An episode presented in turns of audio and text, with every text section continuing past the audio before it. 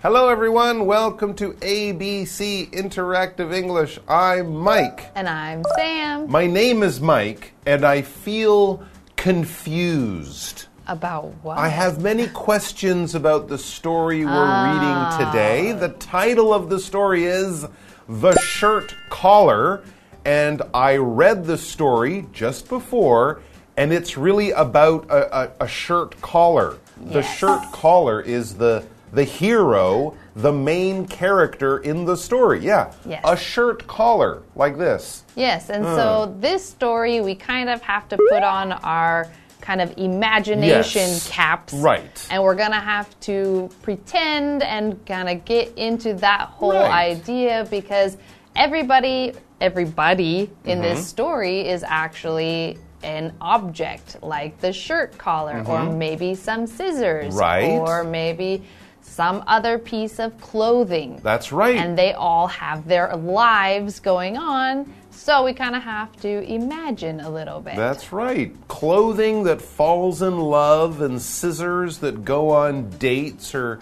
get asked to go on dates. If you've ever watched Beauty and the Beast mm. and saw the singing, dancing clock and candlestick holder, you know kind of what we're talking about with our story the shirt collar. So let's find all out uh, all about the shirt collar in part one of our story, which will begin right now.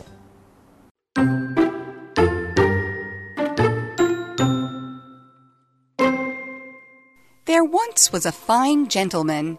He owned a bootjack, a comb, and the finest shirt collar in the world. However, the collar was now old and wanted to get married.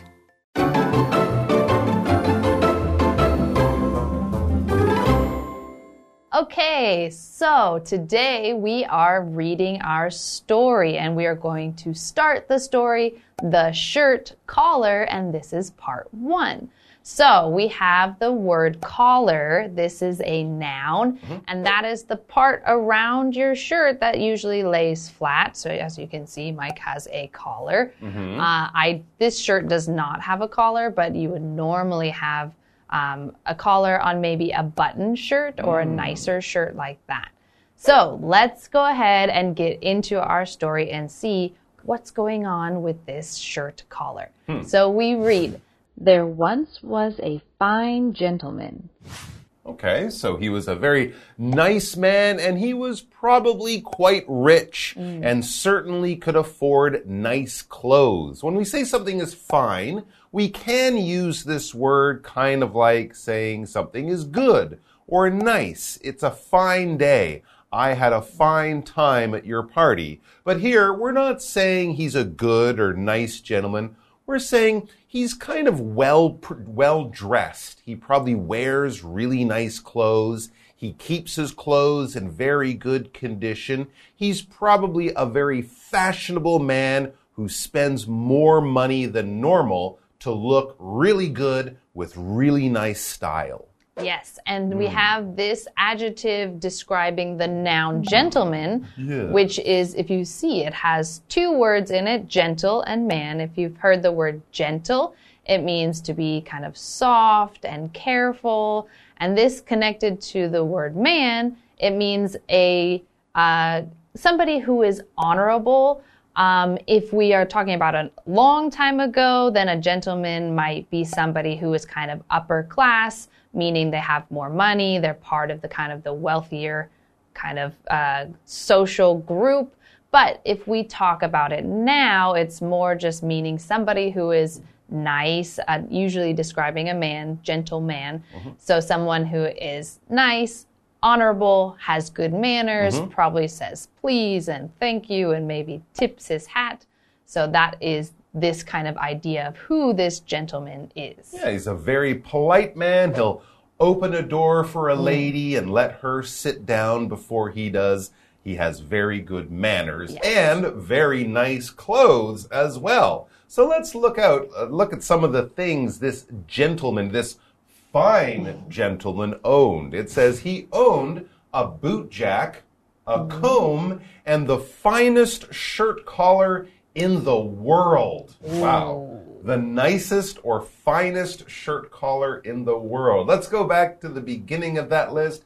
He owned a boot jack. This is something people don't usually use today. It's a simple tool people used a long time ago when lots of people wore boots, big, long, strong shoes, the kind of things you might wear when you're riding a horse. The boot jack kind of looks like a fork, mm-hmm. and you can use it to push your boot off. If you've ever tried to pull off a pair of boots, it can be hard. And imagine your boots are very dirty and muddy. You don't want to get that on your hands. So a boot jack was a simple tool to take your boots off, to help you take your boots off. Yes. And then another thing that our gentleman owned mm-hmm. was a comb. Oh, I have one of those. Yeah, me too. I think most people Yeah. probably have a comb. So a comb is a noun and it is something that you use to brush your hair. Or comb your hair. Or comb your hair, yes, because those two words we use a lot when we are talking about hair. Mm. We have a brush and we have a comb. And usually you should say you brush your hair with a brush and you comb your hair with a comb. But a lot of times brush gets used for both of them.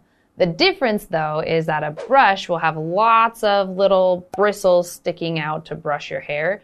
And a comb is usually thinner and just has fewer little uh, usually they're not as soft either they're usually hard and then they that's how you comb your hair with a brush so a lot of men tend to use combs because they don't have as much hair um, but anybody could brush comb eh, you, True. you're going to use both usually so That's right. And a gentleman might carry a comb in their pocket Mm-hmm. Oh, yeah. as well. You can't really carry a big brush.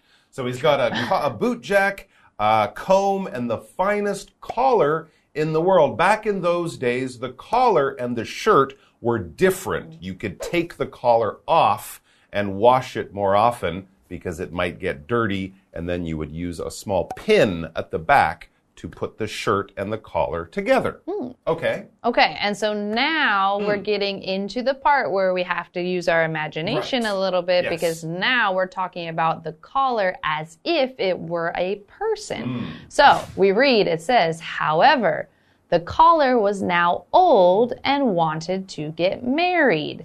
So uh, normally we don't think of collars or shirt or clothing as wanting to get married, but in our story, our collar kind of has his own life and Sure. he wants to get married. a singing clock in Beauty and the Beast, and a lovesick collar in our story. So, will the collar find true love? You'll have to come back after the break to find out.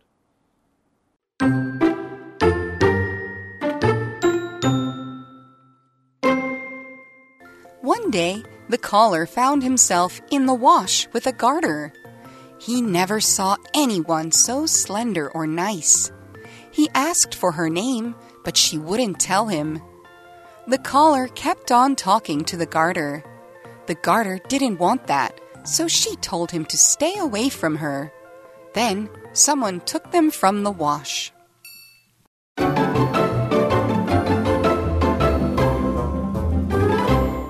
Okay, so the fine gentleman's fine collar is getting a little bit old and is looking for love. So he wants to go out there and find himself a girlfriend or even a wife. What does a collar do when it's looking for love? Well, let's read on. It says, One day, the collar found himself in the wash with a garter.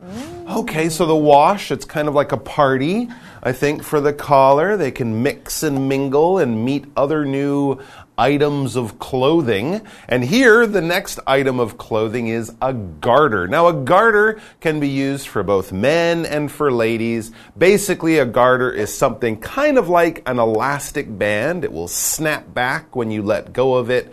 And people use garters to keep their socks up or to keep their stockings up. A lady might use a garter up here when she's wearing long socks on a cold day. Not so much now, but in the old days, men would have those long black socks like your father might wear or your uh, brother might wear if they go to the office. But those socks would slide down in the old days. You would have this garter around your leg and you would attach it to the sock and it would hold them up. We don't use them much anymore, and I think that's a good thing. But, anyway, so the collar is being washed, and the collar meets a pretty looking garter, maybe a lady's garter. Must be, yes. I would guess. Okay. Based on the next part where it says, he never saw anyone so slender Ooh. or nice. Ooh, a he, lovely lady garter. Yes. Mm. He asked for her name, but she wouldn't tell him. Ooh, okay. So we have this slender Mm-hmm. garter. This slender, this word slender means kind of thin. And in this case, normally slender just means thin. Slender, slim, these kinds of words are very similar. And here we kind of see it as a slender garter, and you have the image of something that is kind of thin, but also delicate or dainty. Um, that's kind of girly in this case. Mm-hmm. And so they are saying the collar wants to talk to this slender garter, and she doesn't seem so interested. she mm. does not want to tell him her name. So she's the prettiest lady at the party, but she's not really interested in this nice but kind of old collar. But the collar didn't give up. It says the collar kept on talking to the garter. He's trying to get her to have a conversation. But the garter didn't want that. So she told him to stay away from her. I'm sorry, Mr. Collar. I'm not interested. Please don't bother me anymore. Well, okay, all right. Then it says someone took them from the wash, mm. or the collar was kicked out of the party. He was told to leave the party as well. Of course, the wash was done, and his chance to sort of romance the garter. It was over. Yeah. No love yet. Nope. So we're still looking. Our collar is still looking.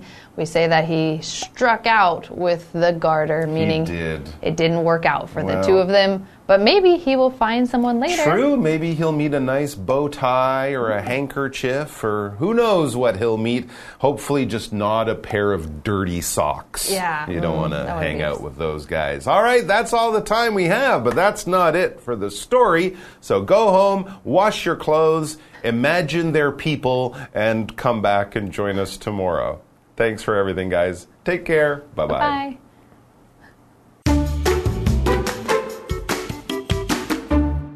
There once was a fine gentleman. He owned a bootjack, a comb, and the finest shirt collar in the world. However, the collar was now old and wanted to get married. One day, the collar found himself in the wash with a garter. He never saw anyone so slender or nice. He asked for her name, but she wouldn't tell him. The collar kept on talking to the garter. The garter didn't want that, so she told him to stay away from her. Then someone took them from the wash.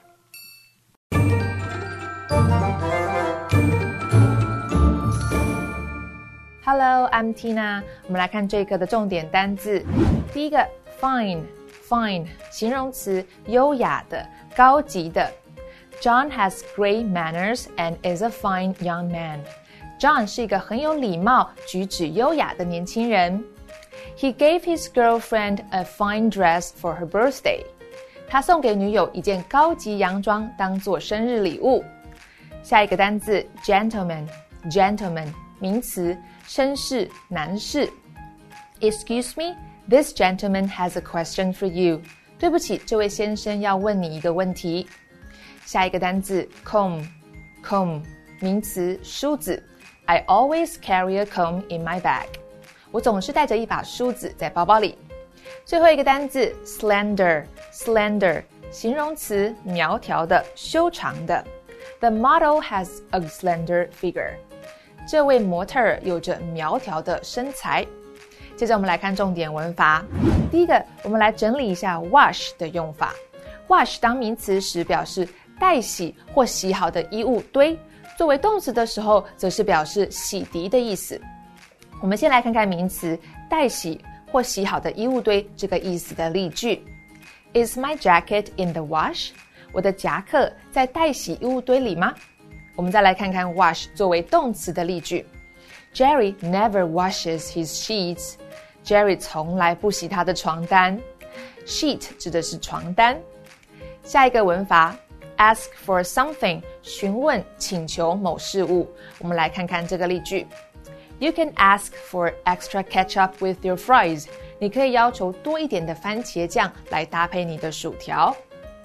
最后一个文法。Keep on 加动词 ing 表示持续不断的做某事，这里的介系词 on 可以省略。我们来看看这个例句：She kept on running even though she was tired。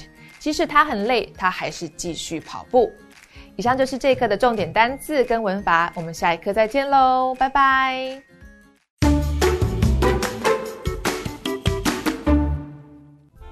In 2010. the city planned to destroy Rainbow Village. When Mr. Yongfu Huang, who's nicknamed Rainbow Grandpa, learned of this news, he began painting the houses with bold colors and childlike drawings of cute animals and people.